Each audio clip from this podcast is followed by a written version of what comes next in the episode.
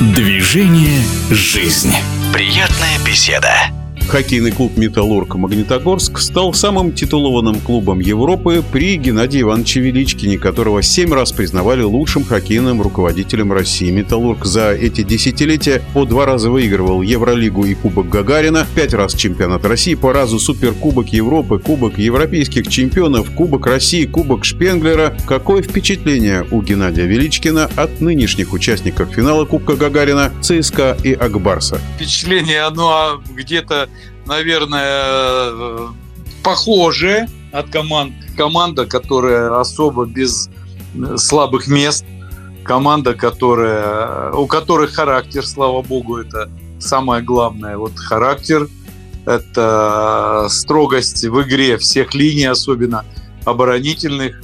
Ну, хоро, неплохая, будем так говорить, не, не хорошая совсем уж, неплохая линия обороны, э, что в Казани, что в ЦСКА. Ну и, естественно, вот это самые две характерные команды. Ну, немножко они все-таки в разный хоккей играют. Да, конечно. Хоккей немножко разный. Казань играет уже нам известный всем в хоккее э, Зеленодулы Хайдарыча. Такой осторожный, аккуратный, строгий а ЦСКА может и похулиганить. Несколько слов о «Ладе», то, что команда вернулась в КХЛ. Наверное, это плюс для всего чемпионата, интерес будет еще больше. Ну, конечно, команда с традициями, команда одна из самых первых, если вы помните, постсоветский хоккей наш российский. «Лада» — это был пример и для «Магнитки», и для Омска, и для Новосибирска. То есть после того, как «Лада» ворвалась в элиту российского хоккея, даже вот нам стало понятно, что мы тоже можем так. Не только столичные команды или команды там крупных там республиканских центров, ну и такие города, как Тольятти, Магнитогорск, Омск, Новокузнец. То есть мы можем на равных работать и радовать своих болельщиков. На совещании э, приняли решение перекрестно играть в плей-офф на следующий год в КХЛ «Восток с Западом». Очень неоднозначное впечатление у всех. Болельщики спорят, специалисты спорят. У вас какое мнение по этому поводу? Когда я работал, я всегда был против этого. Я считал, что для болельщиков и для интереса вообще – все равно в финале должна быть одна команда представлять восток нашей страны, другая команда запад. Но сколько лет подряд, практически, ну особенно на Западе это явно, одни и те же команды играют в полуфинале. И сегодня кто скажет, что СКА недостоин был сыграть в финале? Конечно, достоин. А кто скажет, что Омск недостоин был в финале? Тоже, наверное, достоин. Я имею в виду те команды, которые играли в финалах конференции. Поэтому сегодня, наверное, настало такое время, что плей-офф должен быть перекрестным. И для интереса это не означает, что навсегда нужно перейти на эту систему.